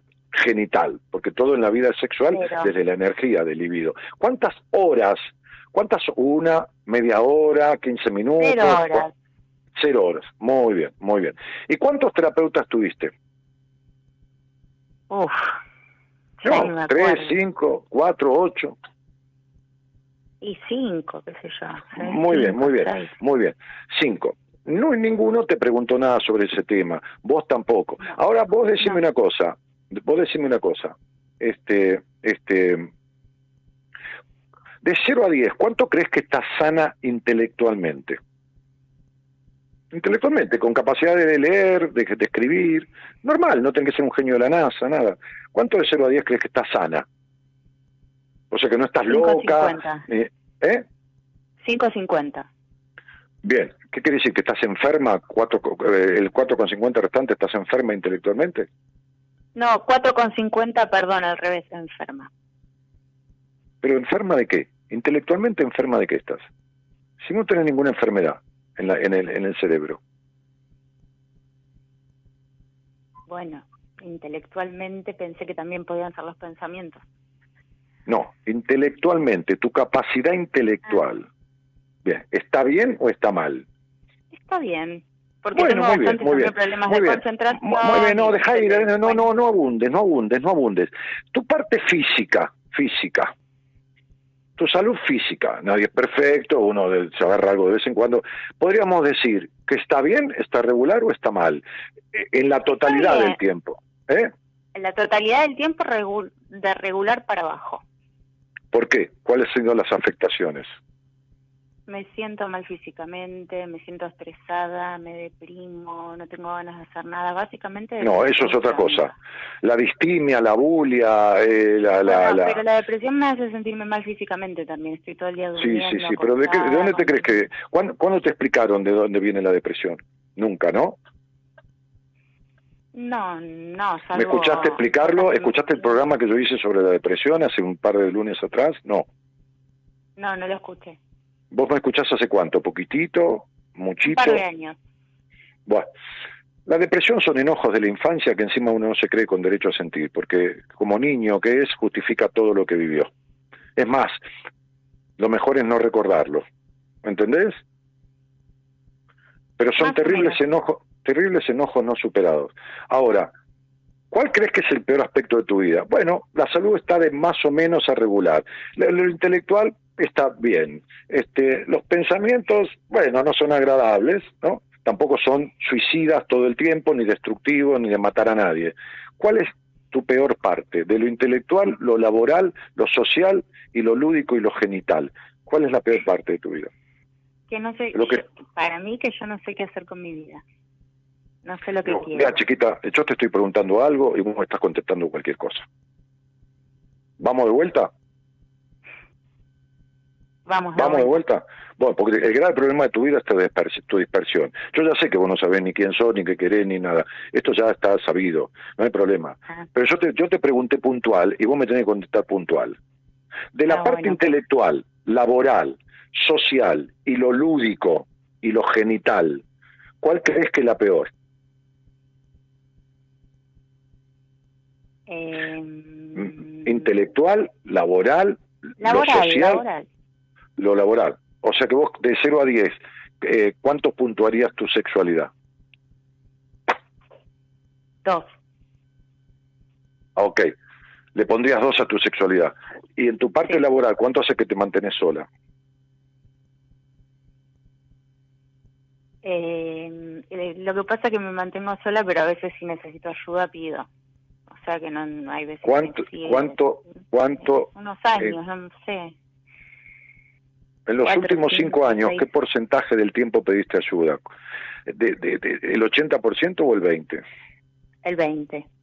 Entonces quiere decir que tu parte genital está peor que la laboral, porque el 80% en los últimos cinco años vos te mantuviste sola. Vos no podés decir que lo laboral es lo peor tuyo.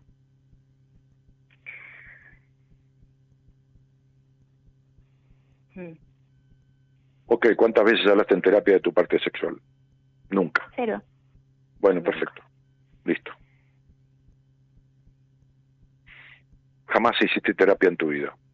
Fuiste a terapia seis años y nada de todo lo que hiciste sirvió porque en ningún aspecto de tu vida mejoraste. Tal cual, por eso, bueno, por eso también te, te llamaba, porque estoy... No, no, ya lo sé, mi vida. Te quiero decir esto para que lo escuche la gente, para que entiendan que no pueden ir seis años a terapia y estar peor. Y eso que cambie de tratamiento, Pero yo te, yo te entiendo, el fracaso es de los terapeutas, no tuyo, ¿eh? Yo no lo que pasa es que cuesta encontrar también para... A veces uno busca y por más que busca, busca... Pero eh, eh, Mariana, te doy toda la razón. Escucha, escúchame lo que te voy a decir. Si hablamos de porcentajes de profesionales incapaces, vamos a encontrar un, porcentaje importante en, la abogacía, un porcentaje importante en la plomería, un profesionales o oficios, un porcentaje importante en los pintores, un porcentaje importante entre que no saben o saben a media o son chanta o son estafadores. Bueno, bueno, vamos a hablar de lo que no saben o, que saben a medias. Entonces vamos a encontrar un porcentaje importante en todos los oficios, ¿no, Mariana? Porque en, los en, los vendedores, en los mozos, ¿viste? Hay mozos que no, entienden un carajo, te traen algo, se lo olvidan. Bueno, este, en los dueños... Eso es un poco más delicado, hay otras cosas en juego. Pero por eso, déjame que te explique, mi cielo. En los dueños de restaurantes, en los choferes de taxi, en donde peor y mayor porcentaje de incapaces encontrás de todos los oficios y profesiones que he conocido en mi vida, que son muchísimos, es en la psicología.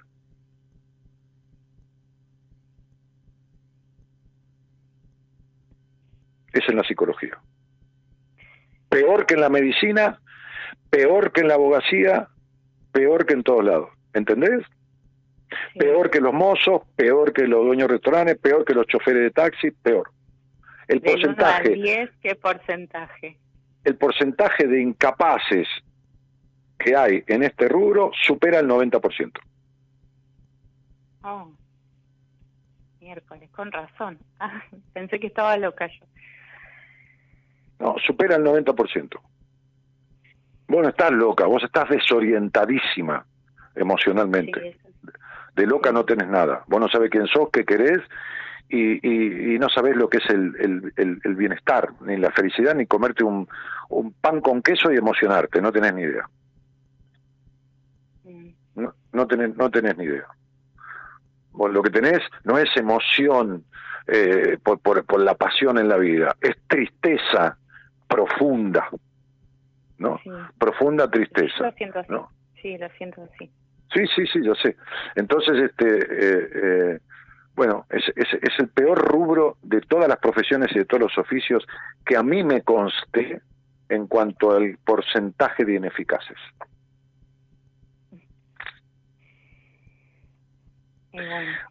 Eh, Mariana, este, este,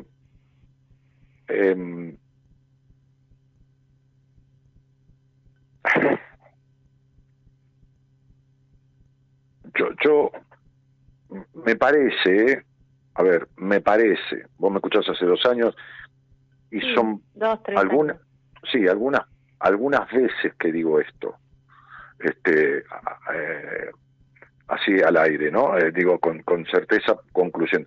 A mí me parece, en principio te lo digo, ¿no? En principio, porque después uno en el proceso va viendo. Yo entiendo que sos una paciente para mí, por lo menos en principio, ¿entendés? Entonces, yo tengo un, un método tan tan concreto y tan pragmático de, de, de, psicoterapia, es un método que yo he diseñado, que rápidamente, cuando empezamos a los 15, 20, 25, 30 días, yo me doy cuenta si vamos a, a, un, a un final feliz, digamos, o si tengo que derivarte a, otro terapeuta de mi equipo. Eh, a, veces, a veces con la, con la primera entrevista yo ya lo deduzco. Y si en la primera entrevista sigo confirmando esto, que lo más factible es que lo siga confirmando, no va a pasar más de un mes en donde yo te diga, sigamos que faltan dos meses y en dos meses te doy el alta. Entonces, o te derive un terapeuta de mi equipo y te diga, vas a trabajar esto con tal terapeuta y, vas a salir rápido igual de todo esto. Así que eh, yo, mi honor, a, mi honestidad intelectual, que, la tengo, estoy muy feliz con ella, este, te, te diría que sos una paciente para mí. Buenísimo, bueno. No así la chica que hablé antes, no así mucha gente que atiende una entrevista, pero, pero sí, porque yo tengo que desplazar de vos a un padre rígido. ¿Entendés? Sí. Y la rigidez de tu padre, así viva, yo me la paso por las pelotas. ¿Entendés? Tu padre es un guapo adentro de cuatro paredes y con las mujeres. ¿Me entendiste? Sí. Ok. Después es un cagón. Entonces, muy fácilmente yo voy a diluir la imagen de ese supuesto padre omnipotente y todopoderoso y al cual vos le temías. Este, sí, todavía le tengo miedo, me parece. ¿Eh? Creo que todavía le tengo miedo. No, por, por, eso te lo estoy diciendo. Lo, lo, que pasa es que la que tiene miedo es la niña. La diferencia de edad de una nena de 5 años con un hombre de 30 o 40 hace que vos tengas un miedo instalado sin real dimensión. Vos sos una mujer de 30 años hoy, ¿entendés? Sí. Este, raro que no te measte en la cama cuando eras chica. Mi hermano, el menor, se meó hasta los 11 años. Y claro, eso es miedo al padre. Y lo cargaban, le pusieron un apodo, todo. Sí, sí, encima sí. Eso es miedo al padre. Sí, sí. Ah, me imaginé que eh, La enuresis es miedo al padre. Es miedo a uno de los progenitores, en el 98% de las veces al padre. Bueno, Me acuerdo, pero patente, pobre, sí.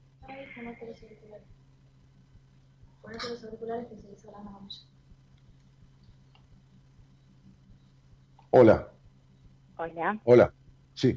Bueno, Mariana, ahí mi mujer me reinstauró. Guarda, feliz aniversario.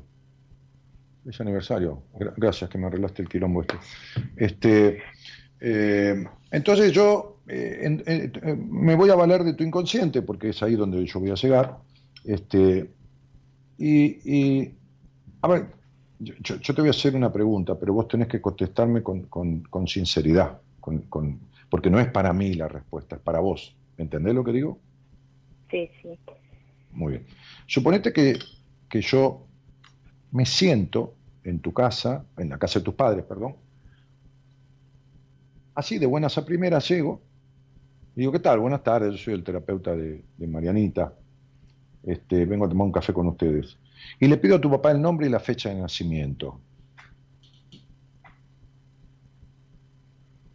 ¿Qué crees que puedo hacer con tu padre en una conversación si le pido el nombre y la fecha de nacimiento?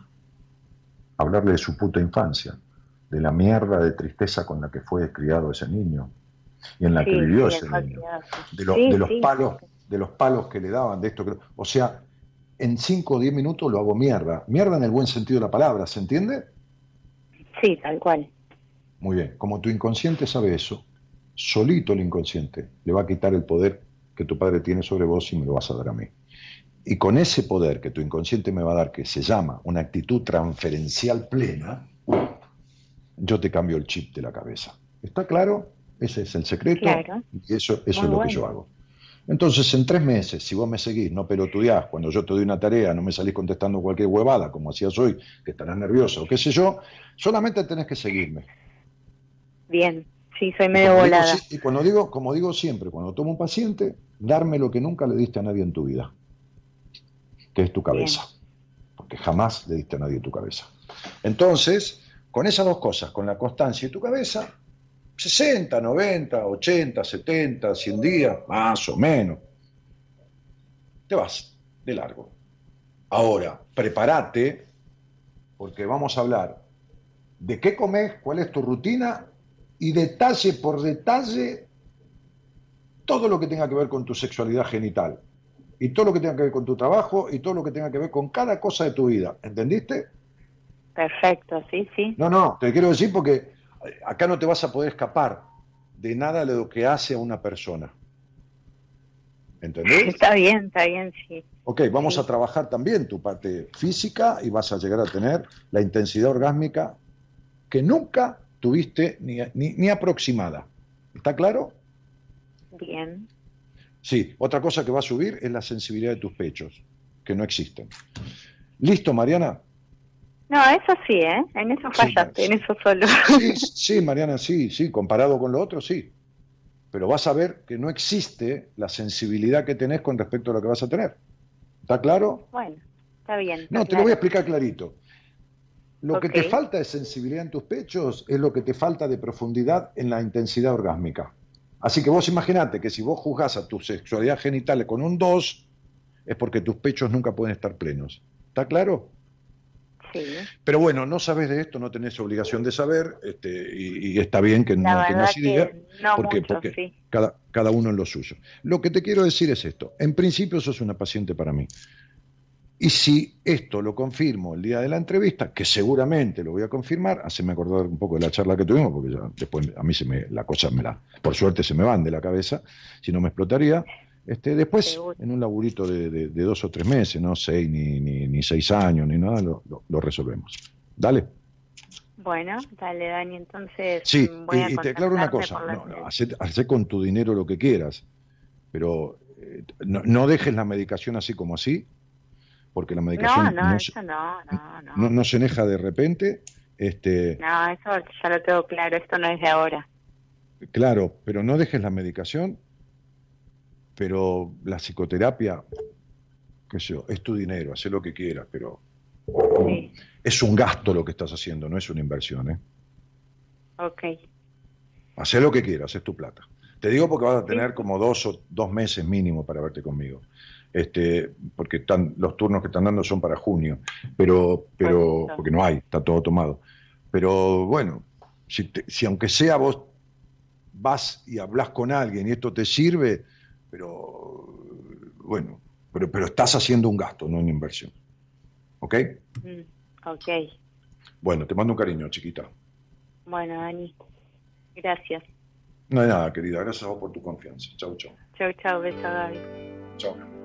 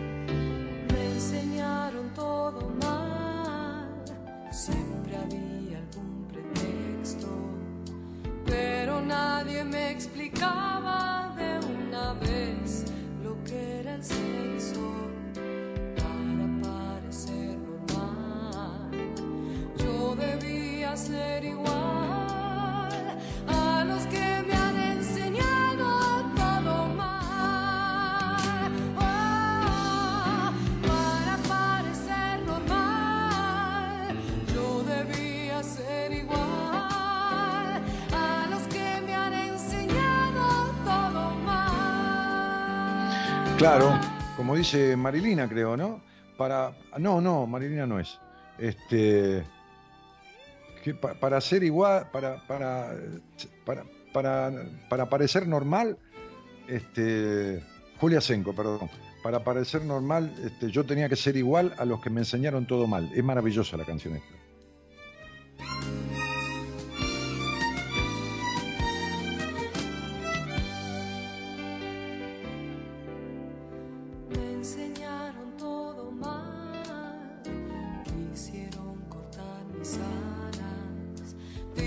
confesaron el amor para que no pasara nada.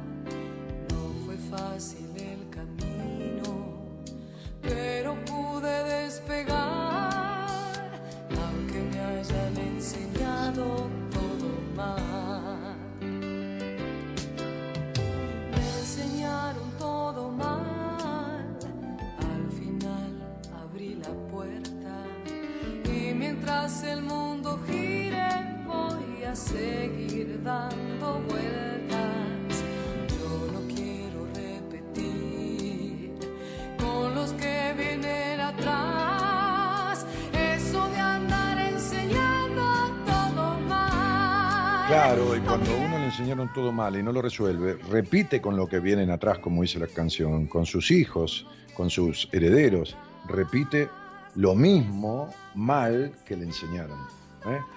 Entonces, fíjate, dice por aquí, eh, bueno, muchísimas gracias por los saludos del aniversario, este, del casamiento.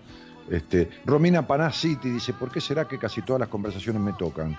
Este, sos un genio, Dani. ¿Y sabes por qué, Romy? Pues no arreglaste nunca nada como no arreglaste nunca nada, todas las conversaciones te tocan. ¿Entendés? O sea, encontrás todas afectaciones de las cosas que nunca arreglaste. Este, descorchar un, un shampoo, Danisa. Emilia Gómez dice, yo también me orinaba. Ay, y claro, por el terror a tu padre o a tu madre, pero generalmente es al padre.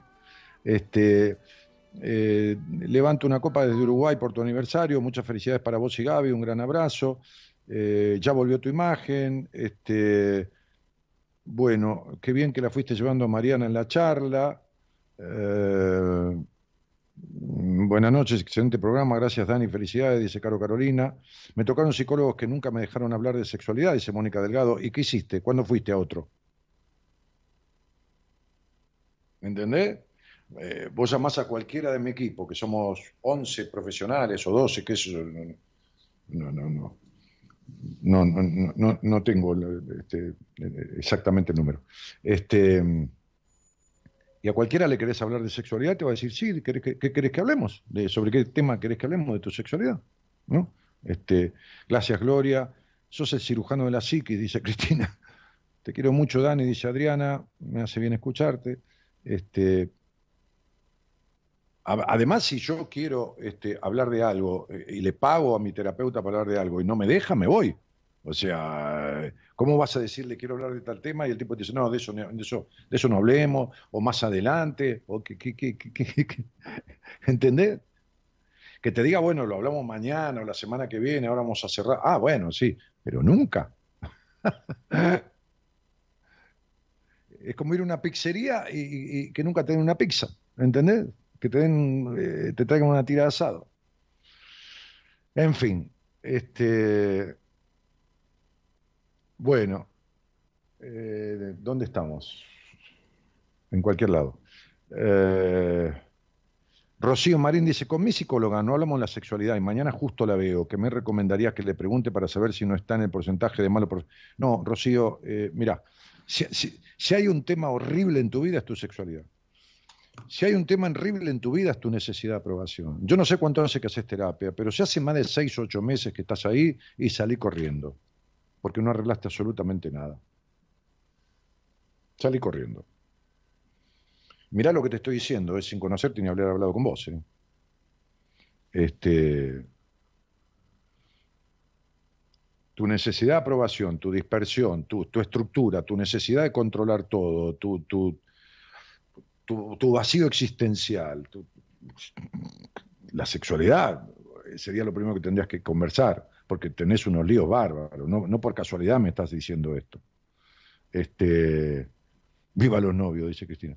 Este, ¿Cómo te das cuenta si el tratamiento es el adecuado para uno? Pero Natalia, porque tendrías que empezar a sentirte de otra manera.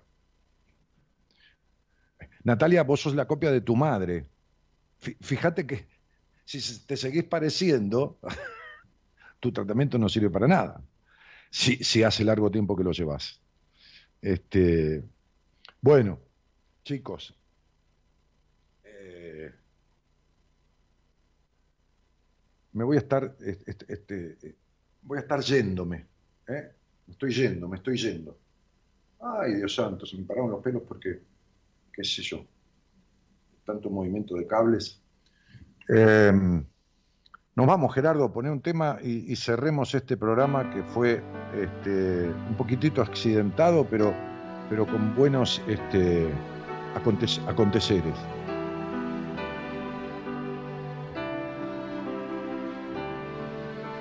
Qué loco, ¿no? Fíjate que me pregunta cómo podría recuperar mi vitalidad y mi gana de vivir, pero fíjate las pocas ganas de arreglar los quilombos que tienen en la vida la gente, ¿no? Que está por terminar el programa y me dice que le dé una respuesta que necesita un tiempo profundo de una excelente psicoterapia para ser resuelto. Mirá qué manera de mentirse tiene la gente. Bueno, vamos. Rocío, ¿qué tiene que ver que fuiste a Ramos a verme? Hace 11 años que no vivo en Ramos. ¿Vos te crees que yo me acuerdo de vos, flaca? Y si fuiste a Ramos a verme, todo lo que te dije de tu vida jamás lo, arreglaste y nunca lo corregiste y jamás viniste a verme porque no querías meterte con esos temas justamente de los que yo te hablé. Me hace muy a de vos después de 11 años. Dale, vamos, vamos, vamos.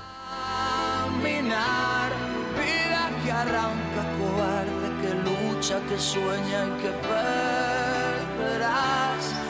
que vuelve a dar, vida que sola estás, vida repleta de gente que nace, que vive, que viene y va. A mí me encanta esto, ¿no? Es eh, entiendan que yo no lo digo esto porque, porque vengan a verme a mí ni nada, pero me encanta esto de, de la manera de estafarse tan inconsciente, pero tan flagrante que tiene la gente, ¿no? Esa Rocío Marín, esta chica que está ahí, que se me vino a ver en Raúl Mejía hace 11 años, mínimo, mínimo hace 11 años que yo vivo en Puerto Madero, así que mínimo hace 11 años, este, me escucha desde esa época.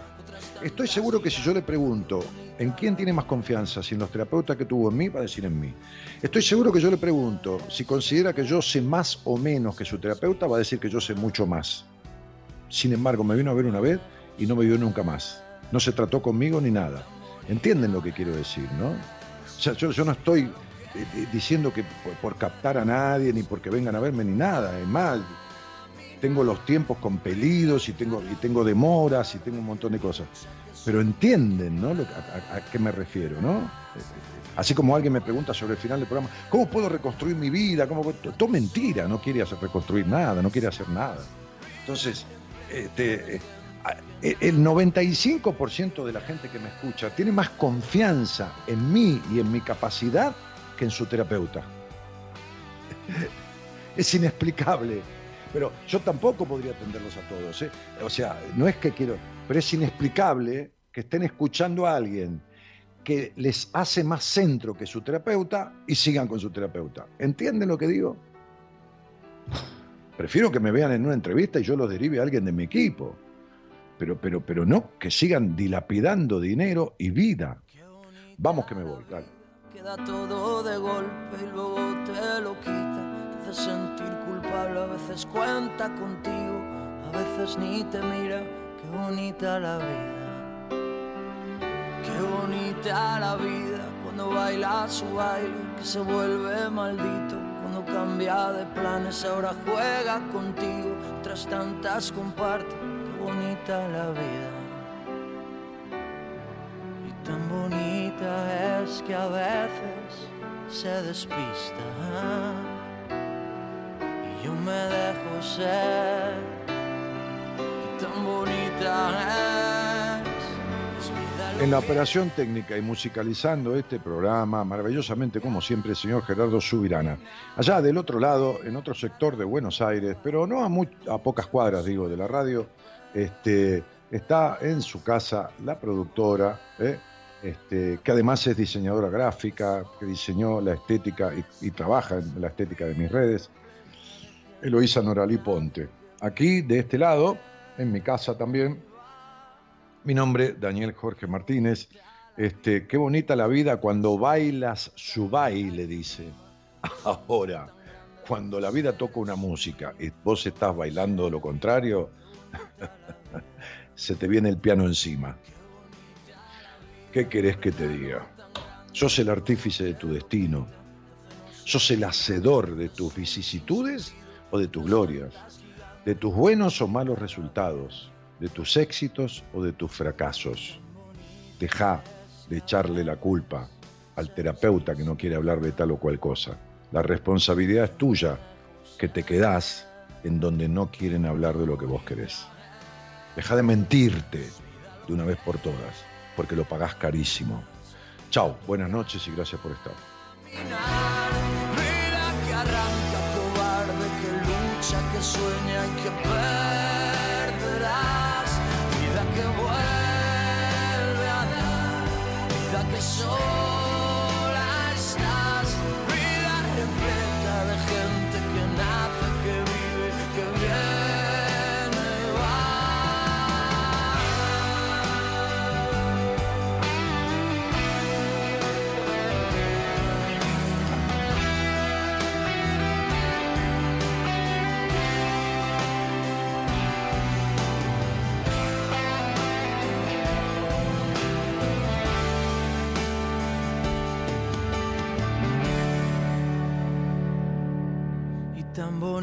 Es que a veces se despista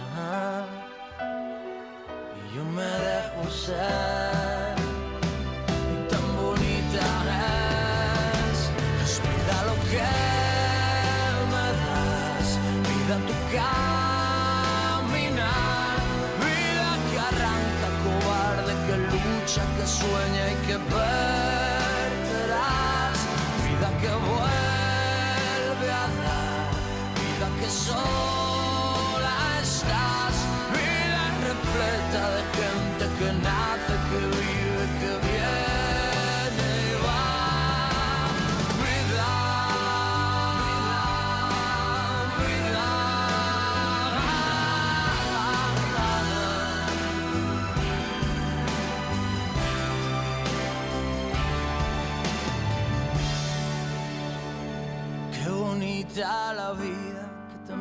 con arte, que te trata de usted, para luego arroparte, te hace sentir valiente, otras tantas don nadie, qué bonita la vida.